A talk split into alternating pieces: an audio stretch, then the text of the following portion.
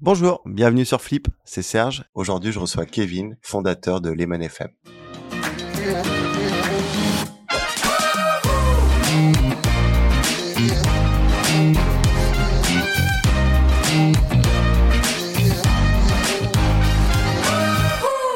Bonjour Kevin. Salut Serge. Comment tu vas?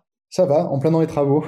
Je vais être un heureux papa euh, en juin, et du coup, il faut préparer la chambre de l'enfant qui va, qui va arriver. Félicitations à toi. Merci. Première petite question, est-ce que tu pourrais te présenter? Oui, je m'appelle euh, Kevin, j'ai 39 ans. J'ai commencé le piano à l'âge de 4 ans, commencé le code de l'informatique à l'âge de 13 ans. J'ai eu la chance d'être médaillé d'or du, conservatoire. Je suis parti ensuite en prépa. Et à l'issue de 2-3 jours d'école d'ingénieur à l'INSA Lyon, j'ai dit à mes parents, écoutez, euh, j'ai sorti un album qui a bien marché, je quitte tout, j'arrête mes études et je pars euh, faire le tour du monde en représentation scénique. Ça a été euh, d'ailleurs une, période de ma vie qui a été assez compliquée puisque mes parents n'ont pas compris ma démarche. J'avais euh, été plutôt studio à l'école et là je me retrouvais à, tout arrêter pour devenir intermittent du spectacle. Ça a été une période euh, assez compliquée. J'étais intermittent jusqu'à mes 25 ans. J'ai vécu du piano et de la musique et de la composition. À mes 25 ans, j'ai voulu revenir à mes premiers amours pour l'informatique. J'ai commencé à faire des sites éditoriaux gagner un petit peu d'argent en monétisant avec des solutions comme, euh, comme Google AdSense. Et puis au final, avec un pote d'enfance, on s'est dit, bah tiens, ce qui serait cool, c'est euh, d'être une plateforme d'intermédiation euh, entre les annonceurs et les publishers, puisque c'est là qu'il y a du business à faire. Et on a monté notre première startup à l'âge de 26 ans, qui s'appelait Swellen. On a commencé à deux dans un garage. Et on a réussi à, à monter jusqu'à 250 personnes quatre ans après, suite à divers levées de fonds. Et voilà, j'ai passé sept ans de ma vie dans une, dans une boîte qui faisait de l'intermédiation entre les, annonceurs et les publishers. Et puis notre dernier bébé aujourd'hui, euh, qu'on va certainement euh, présenter, Lemon, qui est une, une plateforme qui permet à, toute personne de générer des revenus en faisant euh, de la vidéo en temps réel. Très bien, c'est un parcours riche que tu as eu. Justement, quand est-ce que tu as flippé? Alors, je pense que à l'issue de mon bac, mon père m'a dit bah tiens, tu vas bosser trois mois dans une boîte l'été, voilà, en attendant de, d'attaquer la rentrée en, prépa. Et je me suis retrouvé dans sa, dans sa boîte euh, à Fosse-sur-Mer, euh, Nafta Chimie, ça s'appelle. Et j'ai été magasinier pendant trois mois. Je comptais euh, des boulons, je faisais des inventaires. Et là, je me suis dit, bon, j'ai un problème, je ne supporte pas d'avoir un patron, je ne supporte pas cet écosystème de subordination et ce genre de choses. Et je me suis dit, bon, il faut que je, il faut que je fasse ma vie seul, que je sois mon propre patron. Et c'est définitivement mes premières expériences euh, dans le monde du travail qui m'ont fait dire que euh, l'entrepreneuriat était pour moi. Très bien, merci beaucoup. Dis-moi, euh, tu as été, as été dans le milieu artistique pendant quelques années, voire tu y encore. Ouais. Est-ce que tu vois des points communs ou des similitudes entre le milieu artistique et le milieu entrepreneurial? Ouais, définitivement. J'ai tendance à dire que c'est la guerre dans les deux milieux. C'est-à-dire que quand on monte un projet, que ce soit un groupe de musique ou une, ou une start-up, au départ, on a, un sentiment de, précarité d'extrême fragilité. Il faut tout construire euh, soi-même. Et on a l'impression en permanence de jouer avec la chance euh, en essayant de tirer les probabilités de réussite euh, en sa faveur, en multipliant les chances par les contacts, en rencontrant des gens, en construisant, en ayant des échecs, en ayant quelques réussites.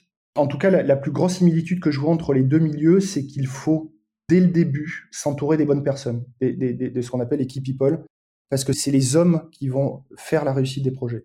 Une erreur de casting, on est mort. Hein. J'ai pu faire des startups qui ont, marché, mais aussi des startups qui n'ont pas marché, et des groupes de musique également qui n'ont pas marché. Et, le dénominateur commun, le tronc commun de tout ça, c'est de ne pas avoir été en capacité de trouver les bonnes personnes dès le début. La démarche intellectuelle est, pour moi exactement la même. Très bien. Comment tu t'es créé un réseau quand tu es rentré dans le milieu entrepreneurial, sachant que tu venais pas de ce milieu-là du tout, tu dans le milieu artistique? Je pense que c'est un doux mélange de plein de choses. Au, départ, on connaît personne, puis on construit, puis on essaye de d'appeler des gens. Par exemple, pour le projet, on a besoin de quelqu'un qui va s'occuper du marketing, quelqu'un qui va s'occuper de la RH, etc. Et on va rencontrer des gens par téléphone, par Facebook, par LinkedIn. Et le réseau se le fait doucement comme ça. Mais je t'avoue que maintenant que j'y pense, le, le réseau, j'ai pu me le faire en systématisant les appels, en passant pendant des années, presque 10 heures par jour euh, au téléphone, à construire le réseau. C'est difficile de construire un réseau, ça demande beaucoup d'implication, ça demande de contacter, de trouver les gens, et ensuite de se dire, tiens, qu'est-ce que je peux faire avec ces gens-là Créer des synergies, réfléchir autour des synergies qu'on peut mettre en place avec ces gens. Et ça se fait, un réseau, ça se construit en 10 ans. C'est aussi le cas dans le milieu artistique? Je crois que c'est encore plus difficile. Je me rappelle, la première signature que j'ai fait euh, en maison de disque, je devais avoir 19 ans pour mon premier album. Et j'ai envoyé ma, petite maquette de manière assez euh, naïve euh, à toutes les maisons de disques qui m'ont dit c'est de la merde, on signera jamais ça, ça ne nous intéresse pas. Et, quand je dis les maisons de disques, j'ai fait le tour de, toute la place française et européenne. Et au départ, tu ne sais pas ce qu'attend une maison de disque de toi. En l'occurrence, qu'attend une maison de disque aujourd'hui C'est non seulement un musicien qui fait de la musique, mais un, musicien qui sait se marketer, qui a une vision long terme, qui sait comment il va promouvoir son album dans un contexte digital ou sur scène. C'est-à-dire c'est un artiste qui vient avec un pack, avec une stratégie, avec une vision. Aujourd'hui, les maisons de disques ne font plus de travail pour l'artiste, si ce n'est mettre en rayon euh, des, CD. Voilà, je résume, mais c'est à peu près ça. Donc ça a été très difficile. J'ai pu euh, signer avec un petit indépendant qui m'a distribué. J'ai eu la chance de faire apparemment une musique de qualité qui a fait que bah, j'ai pu vendre pas mal d'albums dès les premiers albums. Et forcément, quand tu commences à faire du chiffre, bah, les maisons de disques s'intéressent à toi. Très bien. Grâce à ça, après, tu as lancé Lemon FM dans le milieu entrepreneurial. C'est quoi exactement Lemon FM alors Lemon, c'est une solution française euh, qui permet à toute personne de générer des revenus de manière prévisible et pérenne euh, en diffusant du contenu vidéo exclusif et en temps réel. Donc ça, c'est la définition. Après, si je veux la faire courte, euh, Lemon, c'est un mélange entre Zoom et une solution de paiement comme PayPal, totalement intégré à la solution. Et tu t'adresses à qui avec Lemon FM à toute personne qui veut générer de l'argent, tout simplement, avec euh, son, talent. Donc ça peut être euh, un professeur de yoga, un professeur de mathématiques, un conférencier, un médecin, un psychologue, un professeur de guitare, de piano. Toutes personnes qui ont besoin d'avoir une interface très très simple sur laquelle ils vont pouvoir faire leurs cours de manière interactive et gagner de l'argent en temps réel, tout simplement. Très bien. Est-ce que par exemple tes connaissances du milieu musical, ça t'a aidé à construire les FM, typiquement sur tout ce qui est euh, enregistrement sonore ou d'autres éléments? Oui, en, partie. En fait, il y, a deux choses qui m'ont vraiment euh, servi dans la construction de la, de la solution. La première, c'est savoir comment ça se passe côté artistique quand un musicien performe sur scène, c'est-à-dire tout le workflow en amont, toute la préparation en amont du concert, c'est-à-dire déposer un dossier euh, auprès d'un ticketeur pour inscrire euh, le concert sur la solution de ticket, vendre son ticket, ensuite aller en salle, pointer les tickets, etc. Et en fait, j'ai pu remarquer que aujourd'hui, ce qui se passe, en tout cas sur les autres plateformes de live stream, le workflow un user, donc utilisateur final, est catastrophique. C'est-à-dire que le fan va aller chez un ticketeur, le ticketeur va prendre 10% de commission. Ensuite, le ticketeur va envoyer à la main des liens de live stream aux utilisateurs par SMS ou mail. Donc là, tu as forcément une, déperdition énorme parce qu'à chaque fois qu'on change d'écosystème dans le digital, ben, forcément, il y a de la déperdition. Et ensuite, le fan va se retrouver sur une autre interface euh, sur laquelle il va pouvoir voir, voir le, stream de son artiste. Et ça, c'est une expérience utilisateur catastrophique. C'est pour ça que d'ailleurs, les solutions existantes, sauf Lemon d'ailleurs, n'arrivent pas à faire de bonnes performances. Et nous, ce qu'on a essayé de faire, c'est un truc clé en main. C'est-à-dire que je vais te décrire le workflow, euh, la journée d'un utilisateur qui veut voir un concert. Il va sur Lemon, il achète son ticket sur Lemon, le ticket est valable sur Lemon et en un clic, il se retrouve dans la fenêtre dans laquelle il va pouvoir interagir avec l'artiste, chatter avec les fans. le, fait que le système soit un système clé en main, on fait bien plus de valeur pour les artistes et bien plus de valeur pour leurs fans. Donc ça, ça c'est le premier sujet. Le deuxième, c'est bien sûr que en tant que musicien, pour moi, il était hors de question de fournir quelque chose avec une compression euh, audio euh, dégueulasse et euh, une compression vidéo dégueulasse. Donc on a pas mal travaillé, on a travaillé presque deux ans sur de la compression vidéo, sur du fine tuning, compression audio vidéo, pour faire en sorte que il y ait le moins de déperdition de qualité audio et vidéo possible. Et écouter quelqu'un parler, ce n'est pas du tout la même que écouter quelqu'un jouer de la musique. Quand tu joues de la musique, il y a un spectre sonore qui est très large tu as des fréquences euh, qu'il faut entendre entre 20 Hz et 20 000 Hz. Ça, c'est ce que l'oreille humaine euh, peut entendre. Et donc, nous, euh, l'idée, c'était quand même de pouvoir respecter ce spectre sonore sans distorsion et proposer la meilleure, la meilleure expérience. Donc, effectivement, on peut dire que mon expérience dans la musique m'a servi à faire une plateforme technique de qualité. Et est-ce que sur ce segment de marché, vous avez des concurrents? Alors, j'ai tendance à dire oui, puisque au niveau du ticketing, on a plusieurs concurrents, dont euh, la FNAC et Ticketmaster, qui sont les, deux leaders de la vente de tickets. Et au niveau diffusion vidéo, ben forcément, nos concurrents, on va dire indirects, c'est euh, YouTube, Facebook, euh, Vimeo.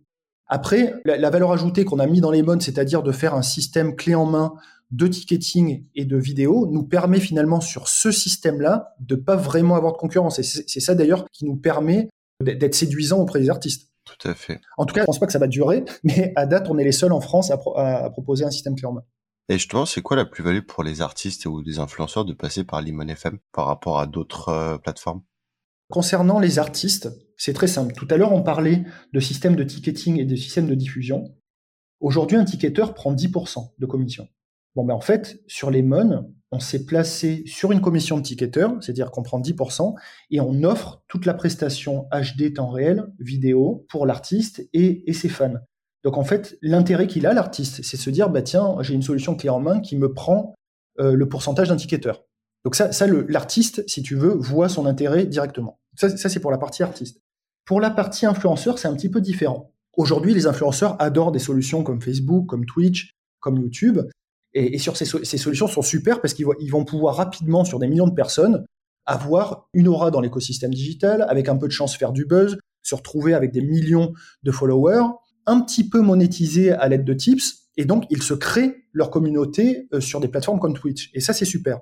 Nous, on propose un complément de ça, c'est-à-dire que je prends l'exemple d'un influenceur euh, gaming sur, sur Twitch qui est super connu. Bon ben, si cet influenceur veut à un moment donné de sa vie se dire bon voilà, je veux quand même des revenus un petit peu plus euh, pérennes, un petit peu plus prévisibles, je vais drainer une petite, une infime partie de mon audience sur les mônes, 2% de, sa population, c'est-à-dire ses hardcore fans. Et là, je vais pouvoir leur proposer plein de choses, c'est-à-dire leur proposer un abonnement, euh, je vais leur proposer de payer à l'heure ou à la minute pour me voir. Et là, en fait, on, change, on change le business model. C'est-à-dire que d'un côté, il avait plein de gens, il recevait des tips, il était dans un écosystème non prévisible en termes de rémunération. Et là, il se dit, ben voilà, je vais prendre mes hardcore fans. Chaque semaine, je vais leur faire un cours d'une heure sur, euh, je sais pas moi, sur un moyen de, de, jouer à un jeu vidéo ou même, bon, c'est plus facile d'expliquer côté prof de maths parce que je suis pas expert de jeux vidéo, mais bon, je peux imaginer que des influenceurs euh, jeux vidéo puissent donner des astuces. Et du coup, il va pouvoir, lui, euh, gagner de l'argent de manière bien plus prévisible. Très bien. Petite question sur euh, le business model. Comment ça fonctionne justement? Comment vous gagnez de l'argent? On prend une commission sur tous les flux entrants. C'est-à-dire que, bon, déjà au niveau du, mode de rémunération, un producteur de contenu, que ce soit un professeur de mathématiques ou un musicien, quand il arrive sur la plateforme Lemon, il va pouvoir choisir son mode de rémunération. C'est-à-dire que il va dire voilà, soit j'émets un ticket en one shot pour ma prestation, typiquement dans le cadre d'un concert, ça se fait très bien. Soit je veux être payé à l'heure, soit je vais être payé à la minute, soit je veux proposer un abonnement. Bon, mais sur tous ces flux entrants, la plateforme Lemon prend 10% de commission. la plateforme est gratuite à l'utilisation. On prend simplement un, fils de, 10% sur, tous les, sur tout le volume d'affaires. Très bien. Est-ce que vous avez eu des répercussions euh, suite au Covid sur votre euh, chiffre d'affaires ou sur votre activité, soit positif ou négatif? Oui, euh, oui, forcément. Bah, le, le, Covid a impacté les artistes en premier. Donc, euh, bien entendu, qu'on a bien plus de demandes dans le, dans le monde artistique. On n'est pas là pour faire du business opportuniste, on est là pour, pour s'inscrire, si tu veux, sur le long terme. Donc oui, pour, pour répondre à ta question, oui, il y a eu un impact sur le chiffre d'affaires. Euh, après, on ne doit pas mettre ça en compte dans, dans, l'équation sur, sur notre velléité de développement sur le long terme. Ça, ça, n'aurait pas de sens. Et je pense que ça a eu de graves répercussions aussi sur le milieu artistique. Typiquement, ce Covid, les artistes se sont retrouvés d'un jour à l'autre sans capacité, comment dire, de s'exprimer. Ça a été une catastrophe. Bah, si, je peux te raconter une anecdote, lors du premier confinement, j'étais en tournée avec mon groupe.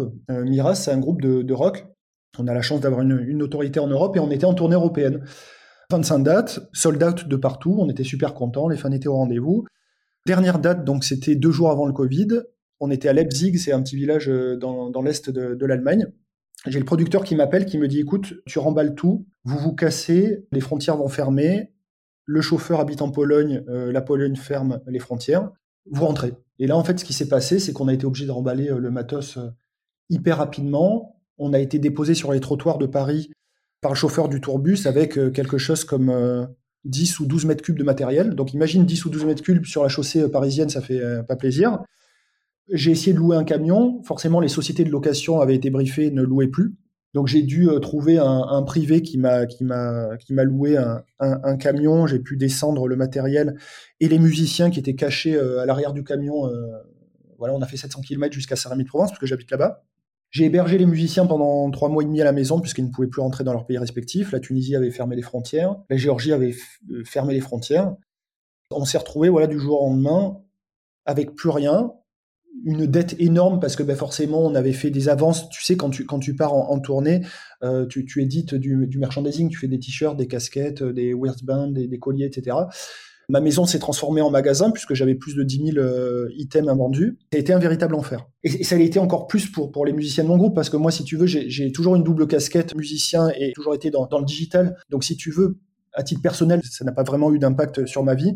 Par contre, pour les musiciens du groupe, eux vivent de la musique, ne sont pas français, donc il n'y a pas de système d'intermittence euh, à l'étranger.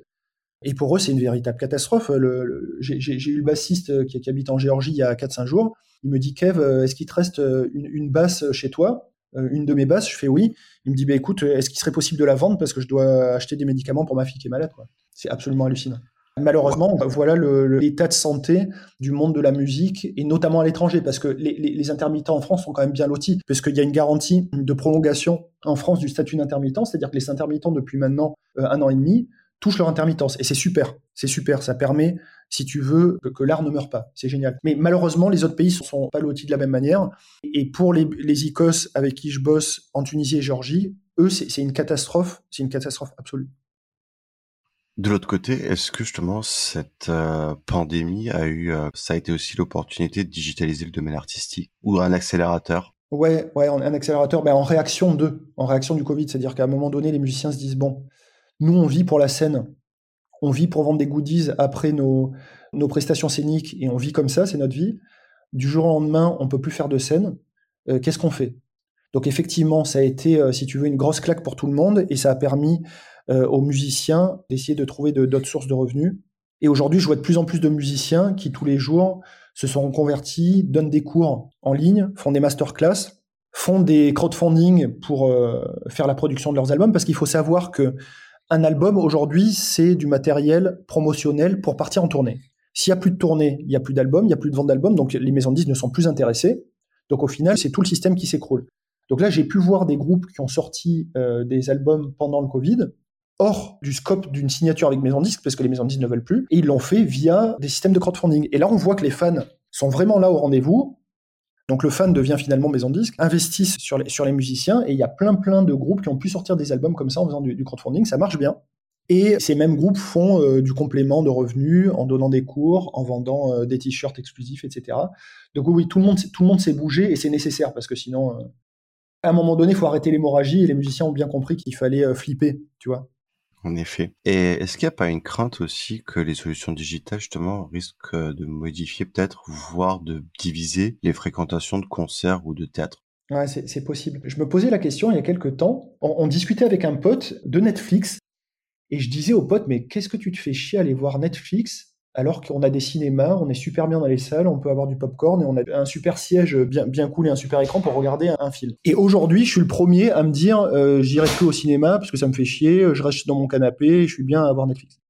Quelque part, Netflix a modifié le comportement des utilisateurs face à un média, euh, un support vidéo. Typiquement, je pense que les plateformes de stream vont modifier les comportements. C'est-à-dire que je suppose que quand les salles vont réouvrir pleinement, il y a plein de gens qui vont dire bon, je préfère être dans mon canapé, euh, siroter une grenadine et voir le truc sur la télé, c'est plus cool. J'ai pas envie de me déplacer, ça me fait chier de prendre ma voiture. Donc oui, ça va avoir un impact. Clairement, ça c'est sûr, puisqu'on a déjà vu l'impact avec des solutions, euh, des solutions de VOD. Donc il y, aura forcément la même sur les solutions de live stream, c'est sûr. Je suppose que ça va être un, un bénéfique pour les artistes aussi. Ça veut dire peut-être qu'il y aura moins de coûts ça peut l'être, tu sais, quand, il y a eu le piratage au départ, euh, Emule, dans les années, euh, c'était des années 2001, je crois, 2001 ou 2002. Ouais, c'est ça. Ça a, été, ça a été une catastrophe pour les artistes. Puis après, bah, il y a un, nouveau business model du digital qui s'est mis en place. Il a fallu 5 ou 6 ans pour faire changer les mentalités et que les, et que les gens comprennent qu'il faille payer pour de la musique. Aujourd'hui, c'est naturel, si tu veux, d'aller sur Spotify, d'avoir un abonnement et de payer pour de la musique. Et les artistes y gagnent. Alors, il y a deux écoles. Il y a des artistes qui disent oui, les Spotify prennent plein d'argent, c'est un scandale, etc. Moi, je suis pas du tout d'accord avec cette approche parce qu'en fait, les Spotify Co ont permis de créer des buzz là où il était impossible sans le digital de créer des buzz. Et aujourd'hui, je pense que j'ai l'intime conviction que les artistes s'y retrouvent et que ce digital permet, si tu veux, de faire découvrir des talents, euh, permet de faire des accélérations quand l'artiste est intelligent et arrive, arrive à faire des buzz autour de lui. Personnellement, je trouve que c'est une très bonne chose.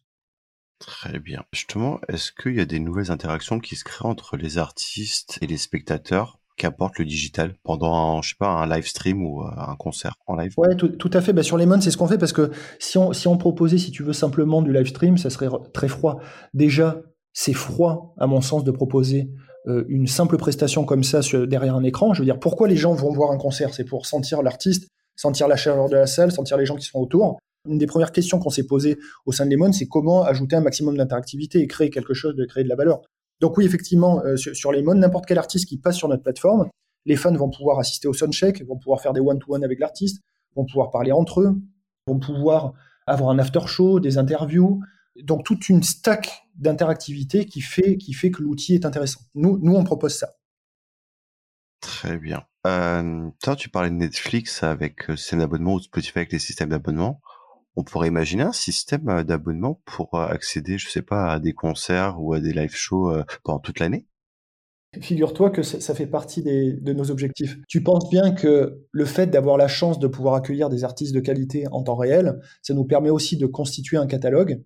Et puis, une fois que tu t'es constitué un catalogue, l'idée, c'est de pouvoir proposer à des fans tout un catalogue underground, tu vois, parce que aujourd'hui, il n'existe pas de plateforme de VOD artistique, et encore moins pour les artistes underground. Donc oui, on a la velléité sur ces prochaines années de constituer un catalogue et fournir un catalogue aux fans. Et donc, qu'est-ce que ça veut dire? Ça veut dire passer par un, système d'abonnement pour, pour bénéficier de ce catalogue en, en illimité. Mais alors, il y a, plusieurs contraintes à ça. Il y a une contrainte technique, il y a une contrainte de croissance. Il faut faire suffisamment d'artistes pour être intéressant au niveau du catalogue. Et il y a encore des choses à dealer avec les master owners parce que quand tu fais un catalogue, il y a des redevances à payer. L'artiste, comment tu payes l'artiste sur ce catalogue-là? Est-ce que c'est au prorata du nombre de vues qu'il a fait, etc. sur la plateforme? Donc, ça veut dire qu'il faut mettre en place des négociations avec euh, des organismes de protection d'artistes comme la Spedidam, comme la SACEM, comme la GEMA en Allemagne, et du coup, ça faut cadrer tout ça. Et aujourd'hui, on est un petit peu dans le flou, donc il va falloir qu'on réfléchisse euh, en partenariat avec la SACEM en France à ce genre de, mécanisme. Donc voilà, tu as un aspect légal, tu as un aspect technique, tu as un aspect business, tu as plein de choses. C'est pour ça qu'on va pas mettre ça en place de suite, mais on a la velléité de le faire dans les, dans les deux, trois prochaines années. Très bien. Et euh, selon toi, c'est quoi les innovations attendues dans le monde euh, du spectacle avec le digital? Je pense encore plus d'interaction. Et qu'est-ce que c'est le spectacle? Le spectacle, c'est quelque chose qui permet d'apporter du bonheur aux gens, d'apporter une expérience, d'apporter du rêve. Tu peux pas le faire de manière froide. Donc la véritable innovation du monde du spectacle dans le digital, c'est d'inventer des outils d'interactivité entre les fans et les, artistes. C'est ça qui fera que à la fin, alors je, pense par exemple, imagine euh, un système holographique, euh, tu projettes ton artiste favori euh, dans ta chambre. Je suis pour. Bah ouais, c'est cool. Avant de se quitter, on va passer au Flip and Curious. Yes. Pourquoi le nom Lemon FM Lemon, citron, c'est frais, c'est international, il n'y a pas de connotation. Ça donne l'image d'un citron qu'on peut squeezer, qu'on peut presser pour euh, générer des revenus.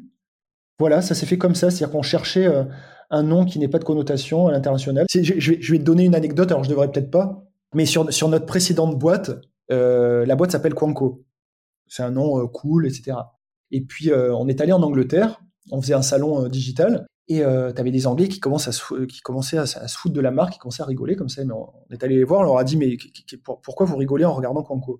Et le mec, il m'a fait Vous savez que Quanco, c'est le diminutif de Quang, ça veut dire euh, se taper une petite branlette. Et là, on s'est dit Merde, erreur à pu refaire. Et du coup, voilà, j'avais quand même ça en tête, et on avait quand même ça en tête avec Vincent et Anto quand on, quand on a cherché le nom.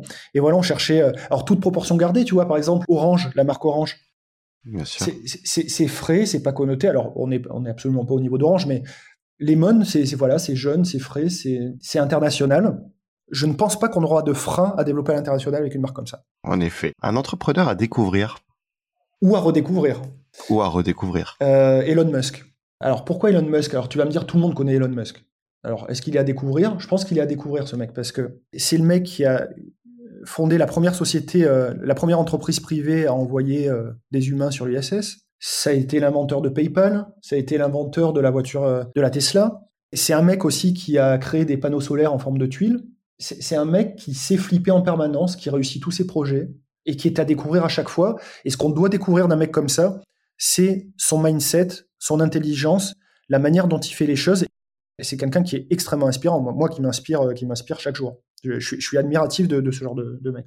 Comment on associe euh, cette vie d'artiste et de CEO d'une entreprise, voire de deux entreprises? J'en sais rien, c'est ce c'est la question que me pose ma mère. Je pense pas que la question doit, doit, être posée comme ça. Plus, il faudrait plutôt dire qu'est-ce qui, qu'est-ce qui me réveille tous les matins ben, c'est de faire des choses qui me passionnent. Sinon, je n'avance pas. Je suis comme un âne. Si, si j'ai pas une carotte, une incentive forte, et mon incentive, c'est de, c'est de pouvoir euh, faire travailler mon cerveau. C'est ni l'argent ni rien du tout. Donc, partie de ça, j'adore faire du piano, j'adore composer, j'adore être sur la scène, j'adore l'informatique, j'adore le Golang, j'adore l'entrepreneuriat, j'adore créer des concepts dans le digital. Donc, ben, je m'organise en fonction. Donc, euh, je vais, ma, journée type, ça va être euh, de 8h à midi faire du business, de 13h à, à 18h faire du code, de 18h à 23h faire mes gammes au piano, faire de la composition. Et, ça fait des années que c'est comme ça, ça fait depuis mes 20 ans que c'est comme ça. Je sais pas, c'est simplement la passion en fait qui fait que, que je m'organise je m'organise de cette manière. Merci beaucoup Kevin. Mais avant de se quitter, ton prochain grand flip, c'est pour quand? Eh ben, ça va être pour bientôt. On va essayer d'attaquer le marché américain avec, euh, avec Lemon. Ça sera une première puisque on n'a jamais réussi à attaquer le marché américain sur aucune de nos startups. On a réussi très correctement en Europe, mais le marché américain, c'est un tout autre monde. Et on a la chance aujourd'hui d'avoir au capital Christophe Join, qui est le directeur technique de Netflix Monde, qui est rentré au capital il y a trois jours. C'est une, énorme nouvelle pour nous, puisque c'est quelqu'un qui est dans la Silicon Valley, qui croit beaucoup en, en Lemon, et qui va nous aider à comprendre le mindset des Américains, à comprendre comment lever des fonds là-bas, comment rendre quelque chose de profitable, parce que la mentalité euh, américaine et la mentalité française, c'est pas du tout la même. Euh, il me disait euh, il y a trois jours, tu sais, euh, tu demandes à un Français comment fonctionne une voiture. Le Français, il va te dire, bah tiens, il y a des roues, elles roulent. Ensuite, on a mis un moteur, tu mets de l'essence, le moteur démarre et ensuite la voiture roule. Un Américain, si tu lui demandes comment une voiture roule, bah, il va te dire, tu t'assois, tu tournes la clé, tu démarres et tu t'en vas. Et ensuite, tu développes de manière micro. Et l'Américain passe du macro à la micro, là où le Français passe du micro, de la micro à la macro. Si on n'est pas persuadé d'avoir un mindset pour comprendre comment marche le marché américain, ça sera l'échec pour nous. Ça sera l'échec pour pitcher les fonds, pour lever des fonds, pour réussir un business, pour faire le marketing. Ça sera un échec pour tout. Et on a besoin, si tu veux, d'avoir un mentor. Et d'ailleurs, Christophe est mentor. C'est-à-dire qu'il est actionnaire, mais il est aussi mentor. Il euh, nous apprend, il nous éduque tous les jours. On en apprend beaucoup sur comment ça marche aux États-Unis. Donc, notre grand flip, ça va être de passer l'océan et d'attaquer le marché américain. On croise les doigts pour vous. Merci beaucoup d'avoir participé à Flip. C'était un moment plaisant et on a appris plein de choses. Ben pour moi aussi, c'était super, euh, super plaisant. Et merci à vous d'avoir écouté. On se retrouve très bientôt pour un nouvel épisode. Au revoir. Si vous avez aimé, n'hésitez pas à liker, partager et commenter. Et vous, le grand flip, c'est pour quand?